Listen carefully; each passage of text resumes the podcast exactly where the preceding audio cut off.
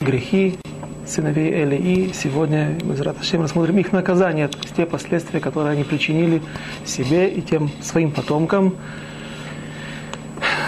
И, в общем-то, вред, э, большой вред народу Израилю. Этого мы уже, э, этой темы мы уже касались. И мы разобрали на прошлом занятии, остановились на этом, на том, что Хофни был главарем, Хофни был главным э, человеком, который установил эти свои законы, который посылал отроков в жестокой форме нападать на людей, отбирать мясо, даже если они пытались каким-то образом протестовать, только для того, чтобы все получилось на основании Аллахи, на основании закона, тем не менее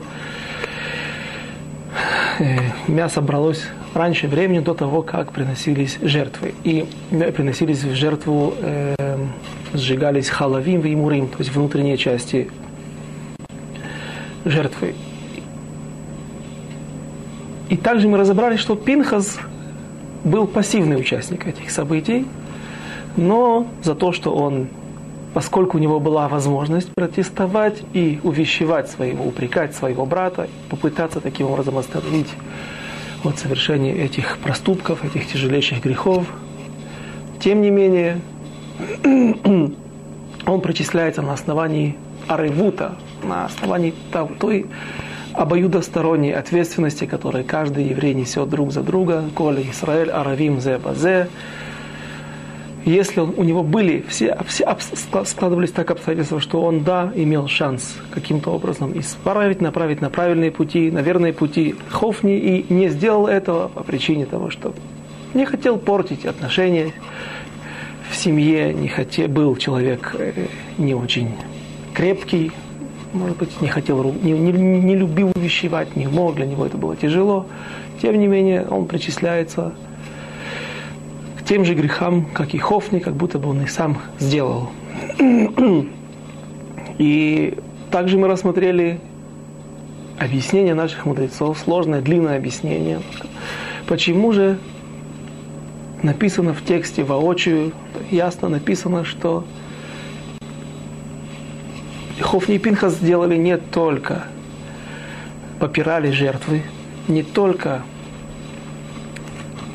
пренебрежительно относились к людям, которые приходили в храм, а также ложились с чужими женами. И вот это им действительно приписывается. Но этот грех они на самом деле не делали. Мы рассмотрели эту ситуацию. Это, это объяснение наших мудрецов. И Если вы спросите на это, ну как же так? Почему так часто мы обращаемся к Мидрашам, мы обращаемся к каким-то объяснениям, которые непонятны, откуда вообще они выросли, как мудрецы их. Иногда, когда есть возможность, я стараюсь всегда привести доказательства какому-то мидрашу, какому-то объяснению мудрецов, какой-то эм, шите, какой-то теме. Э, если это где-то есть, если можно привести этому доказательства. Но иногда, иногда Мидраш видится такой, ну, как будто бы, как я часто слышу во время других своих занятий в других местах, а может быть, все это высосано из пальца. И на это можно было привести пример, можно было бы привести такое притчу, такое объяснение. Представим себе, что через э, какое-то время, через несколько сот лет, тысячу лет, находят во время археологических раскоп, находят какую-то газету нашего времени. Ятед Нейман, ортодоксальную газету, выпускаемую в Нейбраке, наших дней, там датируется датой. И что там написано среди новостей? Описывается в одной из статей говорится так, предвидится столкновение Запада с Востоком. Говорит один человек другому, один археолог другому, посмотри, Какие глупые люди были в то время. Посмотри, какие журналисты, которые не знали даже географию. Ведь невозможно, чтобы Запад столкнулся с Востоком. Запад на Западе, Восток на Востоке. Это две совершенно противоположные точки земного шара. Земля круглая. Как такое может быть? Смотри, какие люди были неграмотные. Отвечает ему второй археолог, да нет, ты ничего не понимаешь. Я тебе сейчас объясню. Я читал исторические статьи о тех временах. В то время были две великие державы Советский Союз и Америка. И вот а, между ними было противостояние. И Америку, когда говорили о Западе, то подразумевали Америку. Когда говорили о Востоке, подразумевали Советский Союз и всех его союзников. Отвечает ему второй, слушай, я не понимаю, зачем ты мне приводишь какой-то комментарий Раши или Мидраш? А тебе написано черным по белому. Не, предвидится столкновение с, Запада с Востоком. И что можно сказать, кто прав? Любой из нас скажет, что прав тот, который объяснял, так как он, то есть, тут, потому что он знал контекст, он знал все, что происходило вокруг этих, в те времена, вокруг этих строчек. Поэтому и мы полагаемся на наших мудрецов. Они жили недалеко от этих событий, намного ближе к этим событиям, которых мы сейчас, которые мы разбираем, в которых мы находимся, которые мы сопереживаем вместе с персонажами. И э, время это было всего лишь на 2-2,5 тысячи лет ближе. Они были наши мудрецы, на, на, на 2-2,5 тысячи лет ближе к тем событиям, и у них была намного больше точная и четкая массора, традиция о том, что же там происходило. И поэтому э, мы полагаемся на комментарии полагаемся на мидраши, и иначе э, наоборот. Иногда мы можем зайти в такие тупики, если мы в такой тупик, если мы будем полагаться только на тот голый текст, который мы, видим в книгах, который, да, большинство признает, но некоторые дальше не соглашаются, нам не, нужен, не нужны комментарии. Вот как это проистекает отсюда. Иногда, если мы только будем смотреть, как это проистекает из стихов написанных, мы можем зайти в совершенное противоречие с другими книгами, с другими стихами. И только, или иногда, действительно, только на основании Мидраши, только на основании традиций, которая передается из поколения в поколение от мудрецов, от мудреца к мудрецу, только так можно да, узнать истину и увидеть полной мере, что же там происходило. И еще важный момент, который я хотел упомянуть здесь. Есть такое высказывание наших мудрецов. к Моше есть митцва леохиах, как есть митцва лолеохихо.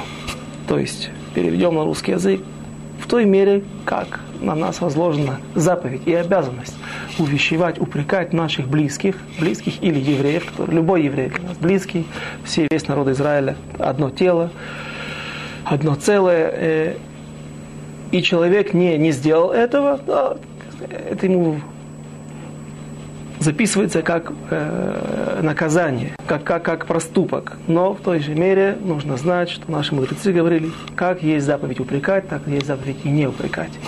То есть мы хорошо должны просчитать, а лучше спросить, кто больше нас понимает, наших раввинов, кто ближе, кто всегда находится в этих ситуациях, потому что к ним всегда приходят люди с вопросами, и уже не впервые они сталкивались с, нас, с такими вопросами, которые у нас возникают. Э, наверняка это так. Спросить, как вести себя, как поступать, упрекать, не упрекать. Известно, что Хофиц Хайм говорил, что в наше время мы на таком уровне, наш духовный уровень очень низкий, и желательно стараться не упрекать сегодня, потому что ну, мы, неизвестно, неизвестно, что может из этого выйти.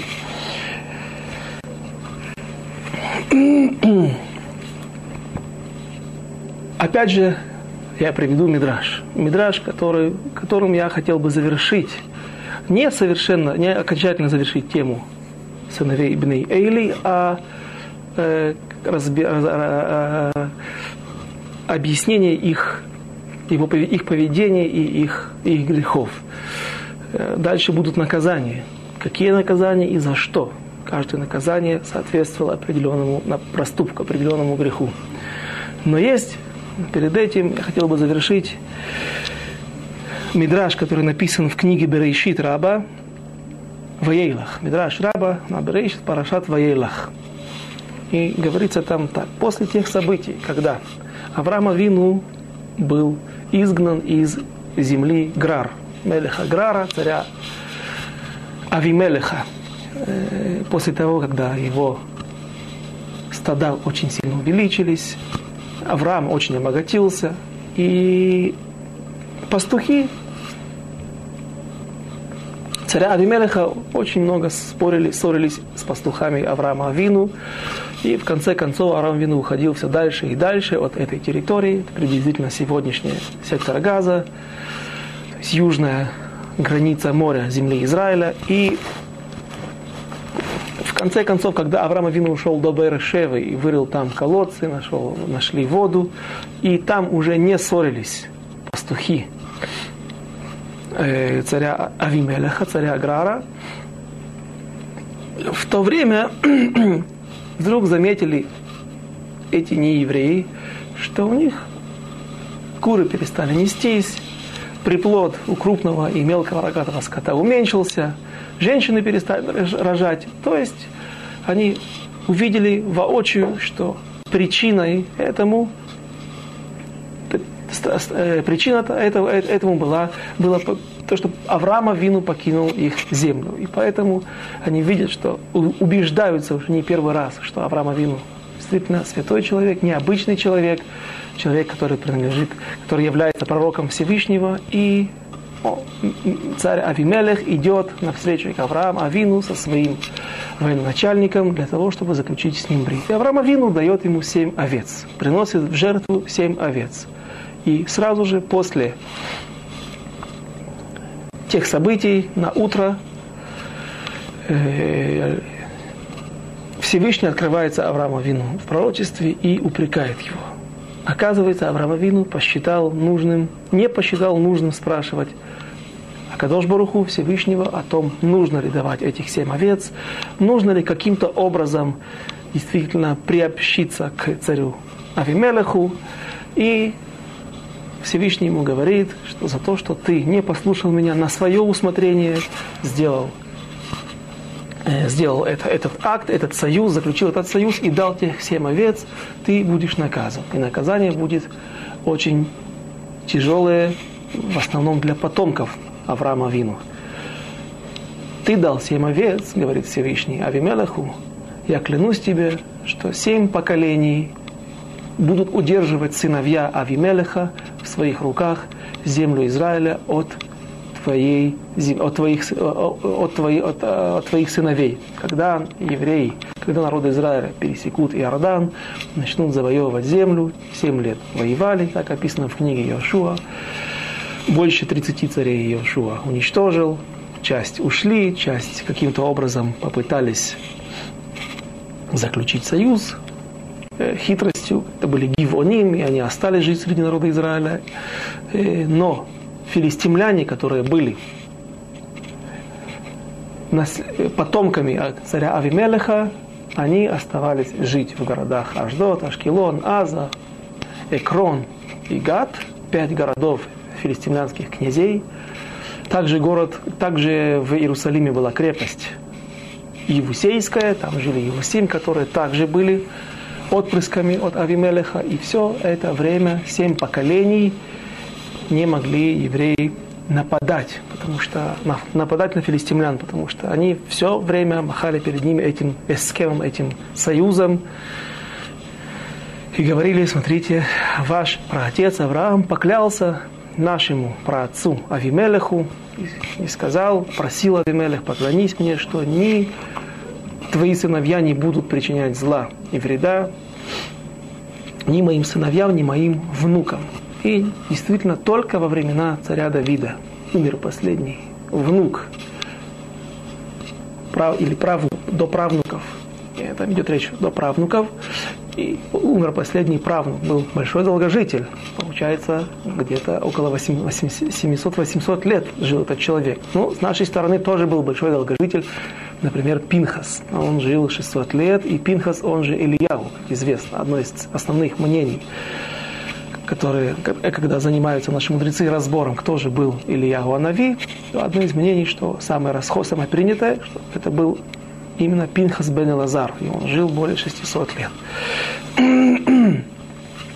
И тогда Всевышний говорит еще одну клятву, я клянусь тебе, что ты даешь за то, что ты дал семь овец от рук филистимлян, падут, то есть попадут в руки филистимлян и будут убиты семь твоих праведников, семь праведников из народа Израиля. Кто они? И вот список этих семи праведников. Хофни, Пинхас, Шимшон, Самсон, известный Самсон, который был судьей до Элия Коина. Три. Четвертый – это царь Шауль и три их сына, три его сына. То есть семь праведников падут именно от рук филистимлян. И так это и было. Но самое главное, для чего я привел этот мидраж, для того, чтобы показать, что действительно Мидраш наши мудрецы называют, перечисляют Хофни и Пинхаса среди праведников. Как же так?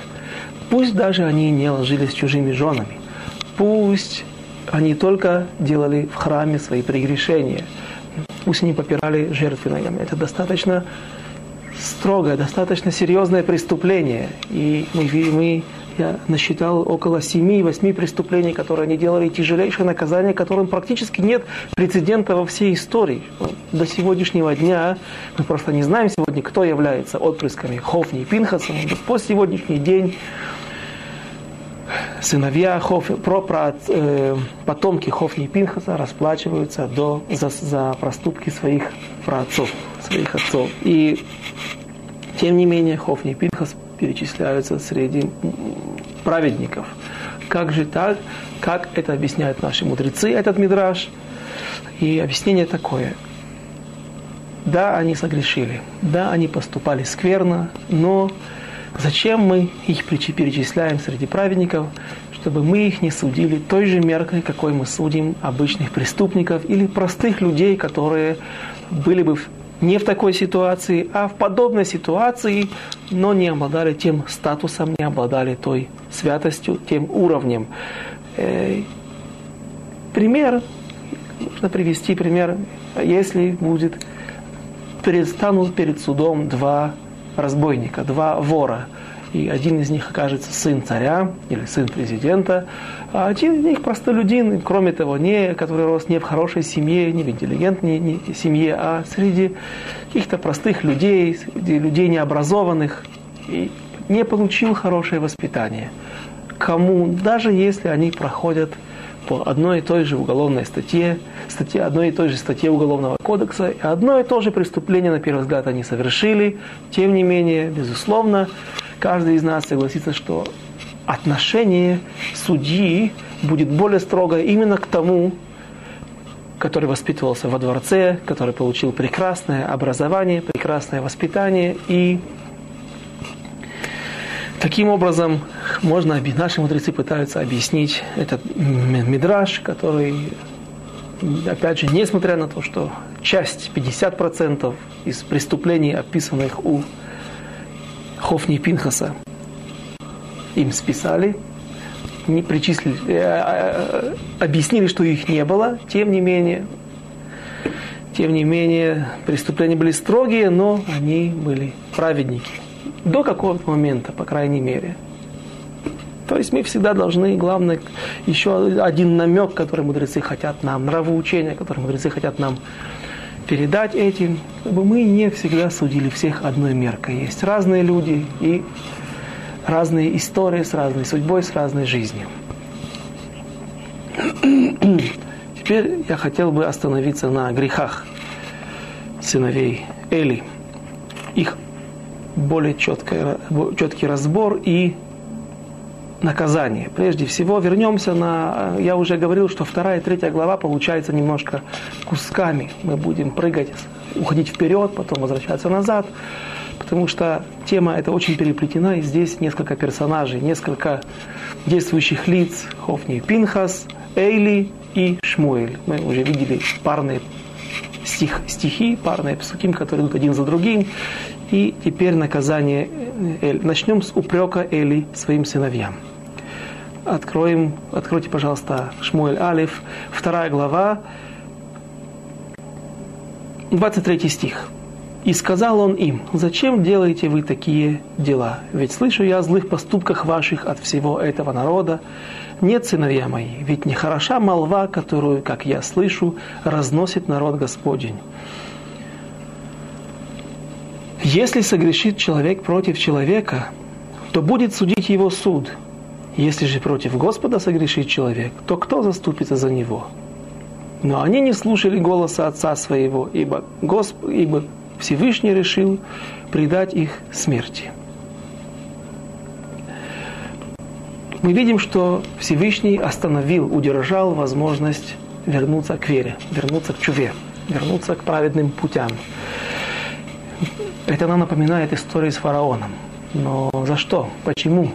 Ведь есть известный стих из книги из книги, из пророка Ехискеля. Этот посуд мы читаем в молитве Наила, когда я спросил, когда я искал, где этот стих, спросил одного человека, сказал, где его нету. Известный стих о том, что Кадош Баруху прежде всего хочет я, э, я его процитирую, я не желаю смерти преступника, но только чтобы вернулся, свернул с преступного пути и, и будет жить. И хафец כי לא יחפץ השם במות, במות, במות המת, אלא שישוב, הרשע שישוב מדרכו. Чтобы он вернулся, а только чтобы Раша, нечестивец, смог вернуться от своих неправедных путей и ходить праведными путями. Почему же здесь Всевышний удержал? Если мы видим, что больше для Всевышнего, его главным желанием является, он готов простить. А важно только, чтобы люди вернулись покаянию, вернулись от своих злых поступков. Почему же здесь Всевышний удержал? То есть в какой-то момент Хофни и Пинхас опоздали свой, на последний поезд, они больше не могли вернуться со своих дурных поступков. И объяснение такое. Если бы, если бы Всевышний действительно дал возможность Хофни и Пинхасу вернуться своих дурных путей, вернуться к вере. Тем не менее, э,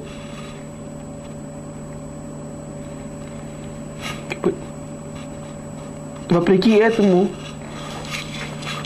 возникла очень тяжелая ситуация. Люди приходят десятки лет в храм и видят, здесь, здесь происходит хилуль Ашем, страшное осквернение имени Всевышнего. Большая часть народа перестала ходить в храм. Элькана пытался каким-то образом возвратить людей, но урон был нанесен тяжелейший. И, соответственно, если Всевышний даст возможность Хофни и Пинхасу сделать чуву, то тогда будет большой хилурашем. Люди увидят, ну вот, человек может сделать что угодно, совершить любой грех, даже очень строгий, и ему это будет прощено. Поэтому Всевышний в какой-то момент вынес приговор, и Хофни и Пинхас, даже если хотели, в конце дней уже не могли, не могли бы вернуться от своих дурных путей, из своих дурных путей. И теперь Эли получает первый свой упрек. Когда он упрекал своих сыновей, это не работало. Почему? Во-первых, Эли это делал слишком поздно и слишком слабо он мог бы их, у него было достаточно полномочий для того, чтобы свести, убрать их с этого поста, наказать их. Но он этого не делал. И указание было, э, упрек был слишком слабый. Альна банай, а если мы почитаем на иврите, альна, просьба, пожалуйста, сыновья, не, не, не совершайте, не совершайте этих грехов, не, нехорошая молва ходит в народе, шиатем мааверим амашем, словом, что вы сводите народ Израиля с верных путей, поскольку вы являетесь примером для других. И когда люди смотрят на вас, их вера во Всевышнего, в Тору, в, Тора, в Тору Маше, она тоже ослабевает. И многие по причине вашего дурного примера или по причине того, что они перестают ходить в храм и их связь со Всевышним также ослабевает, люди прекращают соблюдать Тору, люди отходят от заповедей или хуже и хуже их соблюдают. Поэтому Атем Маавирим, вначале можно было понять, есть э, такой смысл, что ло то ваш муа, нехорошие слухи маавирим, что проносят, ходят слухи в народе Израиля. Но Меири объясняет именно таким образом, как я начал, Мааверим, что вы сводите народ Израиля с верного пути, своим дурным примером.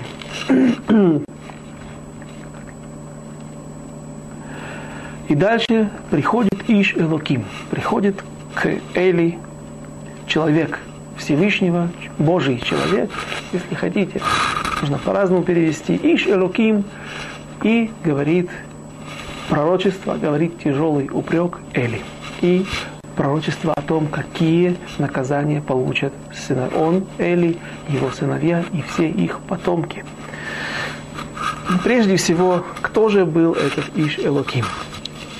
В Торе, в пророках, в Писаниях есть всего несколько человек, которые удостоились чести носить титул Иш Элоким. Божий человек, представитель Всевышнего. И пусть каждый из пророков, можно сказать, что возразить, что каждый из пророков, каждый из мудрецов Тора являются представителем Всевышнего, но здесь имеется в виду человек, который имел определенную роль. Всевышний вкладывал в его уста, в его руки, давал ему определенную задачу, определенную роль для, для того, чтобы он ее выполнил. И я нашел, что называю, Авраама Вину называется, Иш Элоким, Моше Рабейну называется Иш Элоким, Давид, царь Давид называется Иш Элоким, Амоц, отец Ишаяу, пророка Ишаяу, называется Иш Элоким. Есть еще несколько случаев. Кто же был этот Иш Элоким? Нигде больше он не упоминается под, без инкогнито, без его, с его именем, только Иш Элоким.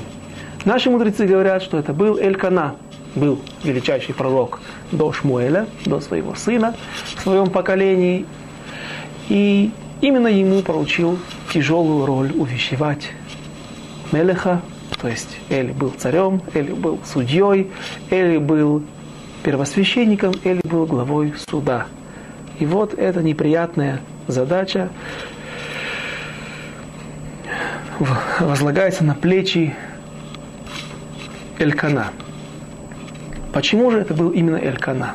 А кто мог быть еще? Наши мудрецы говорят, что был еще один человек, который мог выполнить эту роль. Пинхас.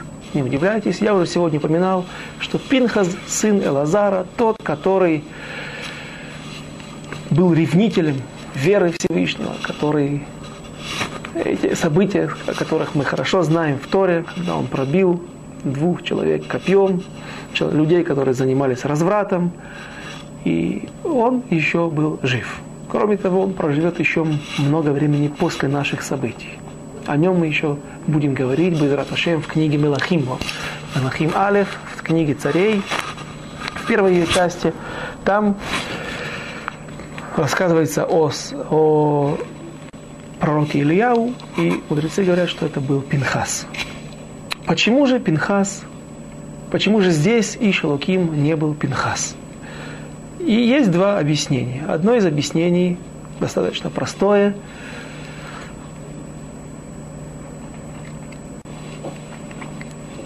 Когда были события, о которых я уже также рассказывал в первом переке, когда Евтах Агилади, избавив народ Израиля, дает обед, приносит свою дочь в жертву или же делает ее отшельницей, по большинству мнений наших мудрецов – то она остается. Это была великая трагедия, и тем не менее этот обед можно было отменить, но кто, кто мог его отменить? Пинхас. Пинхас был первосвященником, Пинхас был главой Сангедрина, Пинхас был великим мудрецом, самым большим старожилом, э, старейшиной, и Пинхас не пошел Евтаху Агилади, потому что он был простолюдин, был военачальник, сказал, что это не соответствует моему почету, и это не просто какая-то жажда почета. Это действительно был спор аллахический. Кто здесь важнее? Кто кому должен идти? Но поскольку на карту была поставлена жизнь этой несчастной девушки, то кто-то должен был отказаться от своего почета, и Пинхас, например, должен был, если он видел, что Евтаха Геладини идет к нему для того, чтобы он отменил этот обед, он должен был пойти. За то, что он это не сделал, Всевышний снял его, Пинхаса, с поста Коина, и Пинхас потерял приблизительно на 200 лет пророческий дар. Стал обыкновенным евреем. Не обыкновенным евреем, он остался мудрецом Торы, но без пророческого дара. Поэтому простое объяснение, Пинхас не может быть Иш Элоким. Пинхас не может говорить пророчество. Но также можно привести еще одно мнение, которое приводят наши мудрецы. Описывается в Масехет Брахот, в, в трактате благословение, на, в конце 27 страницы приводится известный рассказ, известная судья о том, как было столкновение между учениками, между мудрецами, сидевшими в бейт мидраше и президентом, если можно сказать, Наси, главой бейт мидраша Рабан Гамлиэль. Что же там произошло? Рабан Гамлиэль, как известно, был из учеников или последователей школы Шамая. Э, Шамай, э, ученики Бейт Шамая, э, были кабданин. Кабдан – человек педантичный, человек очень строго относящийся к соблюдению каждой, каждой буквы закона и вообще каждому отклонению от, от правильного пути. Отношение было очень жесткое и очень строгое. И Рабан Гамлиэль постоянно спорил с Раби Йошуа, о котором говорят, что именно он был самым большим мудрецом Торы в поколении. И однажды, когда Рабан Гамлиэль спорил, обсуждал в каком-то обсуждении какой-то Аллахи, Рабан Гамлиэль приказал ему встать на ноги, стой. Все сидели, и Рабан Гамлиэль, и ученики сидели в это время в, в, в, в Бейт-Мидраше, и Йошуа, Раби Йошуа был наказан тем, что он должен был теперь слушать весь урок до конца, стоя на ногах. Также одно из проявлений кабданута, жесткости Рабана, Рабана Гамлиэля было то, что он установил на воротах, на входе в Бейт-Мидраш, в синагогу, установил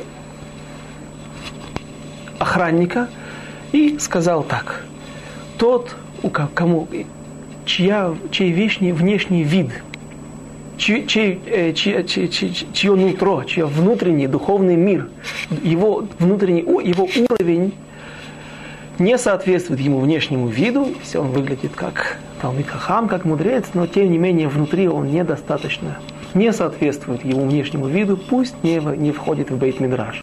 И многие люди не попадали в Бейт-Мидраш. Люди хоть не могли этого вынести. Люди хотели, евреи хотели учить Тору. Не, не, непонятно, какие, какими лучами рентгеновскими просвечивал этот судья, этот э, охранник на, на воротах, но многие люди не попадали внутрь Бейт-Мидраша, не могли слушать уроки из уст великого Рабан Гамлиэля, обсуждения великих мудрецов Торы. И когда вдобавок к этому Рабан Гамлиэль наказал Раби Йошуа, чтобы он стоял на ногах, люди взорвались. Мудрецы Торы, которые сидели в Бейт-Мидраше, подняли бунт, устроили новые выборы и сместили прежде всего с поста президента, с поста главы Ешивы, глава Бейт-Мидраша, сместили Рабана Гамлиэля. И что же произошло дальше? После этого объявили тот, кто хочет учить Тору, может зайти в Бейт-Мидраш, и на следующий день добавилось, добавился в Бейт Мидраше 400 скамеек. То есть сколько мудрецов Торы пришли учить Тору, сколько учеников новых появилось. И была великая радость. И Рабан Гамлиэль вместе с ними, мы видим, что он не, не мстил, не, не, не обиделся. Может быть, было неприятно им, тяжело, но ради Торы все зашли вместе. Раби Шуа, Рабан Гамлиэль, все учили в тот день Тору. И был составлен целый масехет, целый трактат Эдуйот, тракт, ну, один из трактатов, который сегодня существует в Вавилонском Талмуде. И если мы, кстати, представим сегодняшнюю ситуацию, например, э, в Ешиве сегодняшний сместят Рош Ешиву и назначат раба, раби Элазар бен Азария, которому было 18 лет, э, и было несколько причин, почему именно он был выбран главой Бейт Мидраша, И если бы сегодня сместили Рош Ешиву и э, назначили 18-летнего парня быть главой Ешивы, ну, одно точно можно сказать. В тот день в Ешиве не учились бы. Там была, была бы радость, праздник какие-то события, но мы видим, что в те времена было все иначе. Люди пришли, учились и составили целый масехет. Но одно, один интересный момент, который важен нам из всех тех событий. Э, когда начали выбирать нового человека, кто будет главой Бейт-Мидраша, остановились на раби Элазар бен Азаре. Он был молодой, поэтому написано, мы читаем известные строки в Агадат Песах, «Харе они кебен шивим шана», вот я как будто бы 70-летний человек, как будто бы, потому что Всевышний, для того, чтобы не было немножко хилуля шем, не, не хилуля шем, но чтобы не было Раби Лазар Беназаря стыдно, что он такой молодой, его борода посидела, и он выглядел действительно как престарелый мудрец Торы. Но почему выбрали не Раби Йошуа? Сначала пытались на пост назначить Раби Йошуа. Сказали другие мудрецы, нет – это слишком большое наказание для Рабан Гамлиэля. Не, достаточно того, что мы сняли его с поста, но поставить теперь главой Бейт Мидраша, то есть, как бы, как говорят на иврите, литфос, трэмп, да, поймать еще, сказать, попутно, сделать ему больший цар, больше, больше наказаний и, и, и боль душевную, что именно тот человек, который, с которым он спорил, был главный оппонент, тот, которого он наказал, и из-за которого его сместили с поста, именно он теперь будет главой Бейт Мидраша, главой Ешивы. Сказали, это слишком жестокое наказание будет для, это слишком большая боль для Рабан Гамлиэля, поэтому Раби Йошуа не был избран главой Сангедрина, быть главой э, Бейт Мидраша. И по той же причине можно объяснить, что Пинхас не был послан Всевышним, и не была дана ему эта роль увещевателя Эли, потому что Пинхас был из отпрысков Эвазара, сына Аарона. У Аарона был еще один сын, Итамар. Когда Пинхас согрешил в, тех, в той ситуации, о которой мы уже сегодня говорили, с дочкой Евтаха Агилади, то также, по-видимому, семейство Элазара Акоина было смещено с, э, от службы в храме, от службы в Шило. И теперь при храме служили при, возле, возле ковчега, возле скинии Всевышнего, служили отпрыски от Итамара, сына, сына Аарона. И Эли был именно из сыновей Итамара. И вот одно из проклятий, одно из наказаний, которое говорит Иш Элоки. Сейчас мы это прочитаем все вместе. Эли, это наказание, что твои сыновья не будут служить в храме, который построит царь Соломон. В том храме, в том постоянном храме. Одно, а то есть та заповедь, которая находится в Торе, когда придете в землю Израиля. И три вещи народу Израиля был эм, три вещи были заповеданы народу Израиля. Прежде всего уничтожить э, Сомта Симале Хамеле, э, поставить царя, построить Бейдхира, построить храм и уничтожить Амалека. Поэтому сыновья Эли не будут служить, потомки его не будут служить при храме. И Пинхас теперь знает, что его, сына, его потомки будут служить при храме, и это слишком большое наказание для Эли. Приходит Пинхас и говорит, извини, пожалуйста, освободи, освободи кабинет, освободи рабочее место. Теперь я со своими родственниками, со своими сыновьями и внуками буду служить при храме. Это слишком жестоко. Поэтому Всевышний посылает именно Элькана.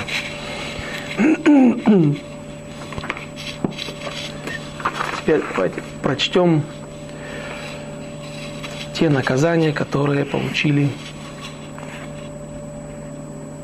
сыновья Эли. И пришел человек Божий, ищу Локим, и сказал ему, так сказал Господь, я открылся дому отца твоего, когда были они в Египте, в доме Паро, и избрал его Аарона из всех колен Израилевых себе в священники, чтобы входить к жертвеннику моему, чтобы совершать воскурение, чтобы носить эйфод, особая одежда коинов, перед мною, и дал я дом отца твоего долю от всех огнепалимых жертв. От чего же вы попираете ногами жертвы мои и хлебные приношения мои? Стих 30. И поэтому так говорит Господь Бог Израилев. Думал я, что дом твой и дом отца твоего будет, ходить будут передо мной вовек. Но теперь, говорит Господь, не будет этого у меня. Ибо я, чтящих меня, почитаю, бесславящие же меня будут посрамлены.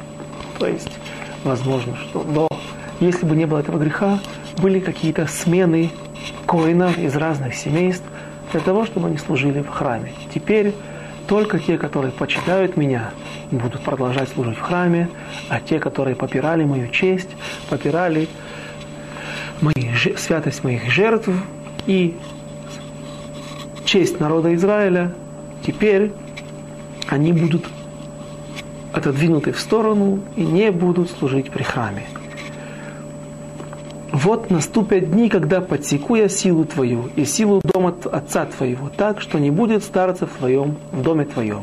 Это первое наказание, которое говорится, говорится с э, Эли о его сыновьях за их проступки. И ты увидишь в храме соперника. Соперника это Пинхаса и его потомков, его родственников. То есть потомков сына Элазара, сына Аарона. Когда всеми благами будет благодействовать Израиль, и не будет старца в доме твоем во все дни. Но не истреблю я у тебя, у тебя всех от жертвенника моего, дабы томить глаза твои и мучить душу твою. Но весь прирост дома твоего умрет, едва возмужав. Вот он говорит – Всевышний в пророчестве через Элькана передает такие наказания. Я подсеку силу твою. То есть Эли потеряет сыновей еще при жизни. Хофни и Пинхас погибнут. Но не истреблю тебя от жертвенника, а, извините, 32 стих, и не будет старца в доме твоем во все дни. Здесь идет речь не о старце плане возраста, а идет речь о старец Закен, это таким словом также э, нарека, э, объясняем, это слово относится к мудрецам, мудрецам Торы, что уже у нас говорится о том, что не будет молодых, не будет э, старца в доме, престарелого человека, а здесь старец имеется в виду мудрец Торы. И мы увидим именно сейчас о каких мудрецах Торы идет речь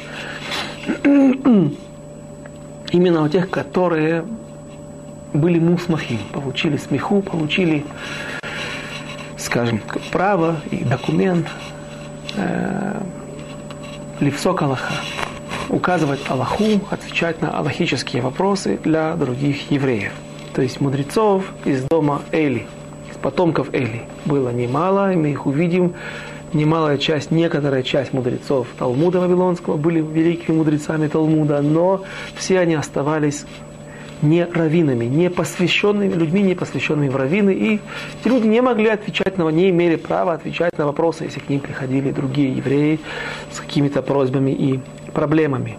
Но не истреблю, 33 стих, но не истреблю у тебя всех от жертвенника моего, дабы томить глаза твои и мучить душу твою. О чем здесь идет речь? Если каждый из вас подумает, что пусть я не буду служить в храме, но я могу позволить себе не мучиться от того, что я буду видеть, когда другие коины, отпрыски другой линии, другого семейства будут служить в храме, будет великий почет – а я буду сидеть дома и не буду этого видеть. Нет, ошибайтесь. Вы будете находиться при храме, будете обязаны находиться при храме, но при этом не будете там работать. И будете видеть, как другие коины продолжают служить в храме, но к вам это не, не будет иметь отношения, и поэтому будет очень большим мучением. 34 стих. «И вот тебе знамение, А давайте закончим 33 стих. «Дабы томить глаза твои и мучить душу твою, но весь прирост дома твоего умрет, едва возмужав». Мудрецы говорят, что здесь идет речь о 18 годах. Старше 18 лет никто не сможет, никто не сможет пересечь возраст 18 лет. И вот тебе знамение о том, что сбудется с двумя сыновьями твоими, с Хофни и Пинхасом. В один день умрут они оба и поставлю себе священника верного, который по сердцу моему и по душе моей поступать будет. И устрою ему я дом прочный, и будет он ходить перед помазанником моим, пред помазанником моим во все дни. То есть будет построен Байт Нейман, верный дом, храм верному дому, Байт Нейман, нужен Коин Нейман. А вы очень сильно себя дискредитировали, твои сыновья согрешили, поэтому они не будут служить в храме. И какие еще последствия, кроме той муки, которую будут ощущать, тех страданий, когда они будут видеть, что другие служат, а мы не можем выполнять эту работу, будет еще одно наказание. Вы теперь не можете получать подарки от людей, которые приносят приносить жертву, приходят приносить жертву ни мясо, ни те части, которые положены коину. И, соответственно, у коинов не будет парносы, потому что у коинов нету своей земли. Коины, ни колено Леви не обладала своим уделом в земле Израиля, а весь народ Израиля, удел Тора, это их удел, поэтому получается, они останутся без парносы, без пропитания. И придет, и каждый из дома твоего придет кланяться и скажет ему, из-за, и кланяться из-за горы, и серебра, и одного хлебца, и скажет, причисли меня какой-нибудь священнической службы, службе, чтобы есть мне кусок хлеба. То есть сыновья и потомки Эли, Хофни и Пинхаса будут приходить в храм и просить, дай, брось мне несколько крошек от твоего стола из того, что ты получил от жертвоприношения народа Израиля. И это будет еще одно наказание. Почему такие жестокие наказания, которым практически нет, нет прецедента в истории? Наказания, которые растянулись на всю историю народа Израиля, растянулись на поколение – когда одно из первых наказаний, что Шора говорит о том, что не будет молодых людей, то есть, точнее, все люди в твоем роду будут умирать молодыми. Говорит о оно относится мера за меру, то есть подходит в точности меда, кинегет меда, мера за меру. К их поступкам вы приходили, твои сыновья Хофни и Пинхас приходили и забирали жертву до того, как забирали положенные им части разделанной туши, до того, как будут принесены, будут сожжены на, на жертвенники внутренности. А, у них нет терпения, у меня тоже нет терпения. Я заберу их из этого мира, они умрут не своей смертью. У вас не было терпения, у меня тоже нет терпения. Все твои потомки будут умирать молодыми. Почему старца не будет, почему не будет равина, почему не будет того человека, который будет руководить народом Израиля, который не сможет указывать Аллаху, указывать закон. Все та же, не все та же причина, а объяснение такое. Мудрецы Торы должны быть, они являются судьями, они являются указателями правильного пути для народа Израиля. И кто, как не коины, которые были свободны от работы, если они служили в храме, были праведными, то у них была какая-то парноса, неплохая парноса, нормальная возможность для существования. Люди отдавали им десятину, не только от жертв, не только части от жертв, но также десятину от своего урожая. И коины все время могли заниматься Торой. И именно коинам приходили люди с вопросами. Вспомним один из примеров, который мы видели. Почему Шмуэль скажем, не Шмуэль, а почему Эли сказал отцу Шмуэля, Элькана и другим людям, присутствующим в храме, чтобы они не приносили жертву сами, не резали жертву, не шхитовали, а подождали коина. Ведь каждый разбирали, и это была ошибка, или точнее трактование неуместное к этой ситуации Шмуэля, что каждый человек может резать свою жертву, даже рабы, даже женщины, даже, даже э, даже те, те жертвы, ту, жертву, которую приносят в Йом-Кипур. Почему же Эли сказал ждать коина? Потому что коины все время работают здесь в храме. У них хорошо набита рука. А здесь много сложных аллахот. Они лучше разбираются в сложных аллахот, во всех законах, в большинстве законов Торы, поэтому лучше подождать коина.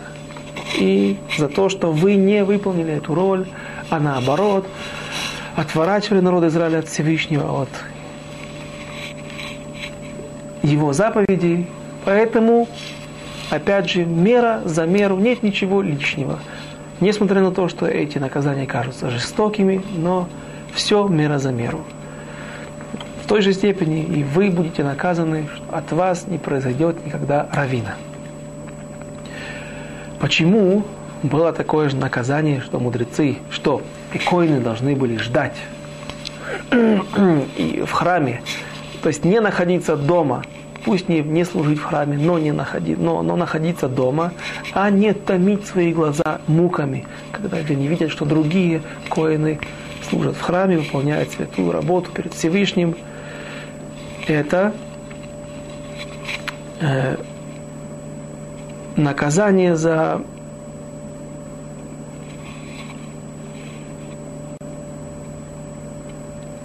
за то, что вы причине, становились причиной душевной боли у людей.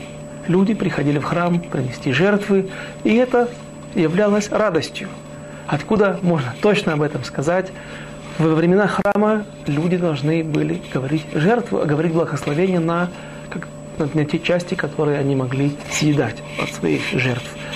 И говорилось, благословение, кажется, Паруха то Ашем Элокейну Мелех Хойлом, Ашер Кичану Митсвайсов, Вецивану Лейхоль Кодашим. И нам, нам или приносить, приносить в жертву, также говорилось благословение, и также на возможность поедания этих жертв, частей, которые им полагаются, также говорилось благословение, а благословение не устанавливается только на те заповеди, только на те действия наши, которые являются для нас радостью. Эм, например, когда в Масехет Недарим описывается, объясняется мудрецами Талмуда, за что был разрушен храм, и говорит, говорят наши мудрецы, за то, что не говорили благословение перед изучением Торы. Сегодня, когда мы заходим в Бейт-Мидраш, в Ешиву, в Койлель утром, есть благословение без произнесения имени Всевышнего, но подобие благословения, Всевышнего, чтобы ты мне открыл глаза, чтобы я не ошибся, чтобы я не, не стал какой-то препоной для других из-за того, что я стану, э, что-то буду учить неправильно и кому-то, кого-то, кому-то э, скажу, укажу неправильно на какую-то Аллаху. И в те времена люди не благословляли, перед изучением Тору. Учили Тору, знали Тору, соблюдали Тору, не благословляли. Что? И что в этом? Это показывает на то, что Тора была не важна. Делали, потому что понимали, что лучше заплатить Всевышнему его, его налоги, которые он от нас требует, а иначе придет наказание. Но внутри, в сердце, в душе не очень любили Тору. И, то есть мы видим, из, из, наши мудрецы уточняют, замечают из того, что они не благословляли во времена второго храма. Из-за этого был разрушен храм. Есть еще много причин, но это одна из, одно из тех объяснений. Так вот, вы стали причиной того, что люди благословляли и не получали радость от своих жертвоприношений, от посещения храма, вы тоже получите наказание, одно из наказаний, будет, будете томить свои глаза, и для вас это будет великой скорбью, великой болью, потому что вы не сможете участвовать в жертвоприношениях в храме. И некоторые события описываются том описывается нашими мудрецами. Масехет Роша Шана, Даф Ютхет. В трактате Роша Шана, Новый год. На 18 листе описываются такие события. Омар Рав, э, Омар Рав Шмуэль Барнахмани, Омар Раби Йоханан. Сказал Рав Шмуэль Барнахмани, сын Нахмани. Омар Раби Йоханан, сказал Раби Йоханан. Откуда мы знаем, что приговор Глегзар Дин, Шееш имо швуа, шеэйно никра. Откуда мы знаем, что приговор, вердикт, который выносится Всевышним, и ему, вместе с ним, параллельно ему идет клятва Всевышнего. А здесь говорит, клянусь я тебе, что все наказания, что этот гзардин невозможно разорвать. Этот вердикт, это постановление нельзя отменить. Шинеймар, как сказано, приводится стих из наших, из наших строчек, которые мы учили сейчас – из, из третьей главы там будет еще одно, у, у, э, у, еще один упрек. Эли уже от сына Элькана, от Шмуэля, это было первое его пророчество, до этого мы тоже дойдем. לכן נשבעתי, поэтому, говорит Всевышний в пророчестве через Шмуэля Нави, поэтому я поклялся לבית עלי, сыну Или, э, дому Или, если что никогда не искупится их грех ни жертвой и ни каким приношением. לא בזבח, לא במנחה. אמר רבא. Говорит Рава, בזבח ומנחה אינו מתכפר. Никакими жертвами и жертвоприношениями не, не, не, не, не будет этот грех искуплен. Но, замечает рабе, аваль миткапер бетора. Но изучение Торы, да, может помочь этому человеку каким-то образом отменить часть из постановлений, часть из этих грехов, из этих вердиктов. Абая Амар, говорит Абая, свое замечание. Миткапер, жертвоприношениями не, не, не, будет искуплено. А валь Миткапер Бетура убигминут хасадим. Но может быть искуплен, этот искуплен грех Торой и милосердием, если этот человек будет заниматься милосердием, помогать бедным, держать гмах, я не знаю, можно много найти возможностей делать милосердие по отношению к народу Израиля, к своим близким. Рабе в Абае мидебейт или каату. И говорит Гмара, что рабы и Абаи пришли именно из, они были потомками Хофни и Пинхаса, были из дома Эли. Рабы Асак Бетора, рабы в соответствии со своим пониманием Тора, со своим уч, дию, диюком, со своим уточнением, замечаниями из Торы, он занимался Торой и прожил 40 лет, не 18 лет, то есть он много смог продлить свою жизнь. Абае занимался Торой и оказанием милости, милосердием и прожил 60 лет. То есть мы видим, что жертвой нельзя было искупить, но были другие способы, как искупить грехи, потом э, грехи сыновей Эли. Хофни Пинхаса, и, э, к сожалению, заканчивается время. Байзрат мы продолжим разбор этих наказаний и возможность их искупления на следующем уроке Байзрат через неделю. До свидания.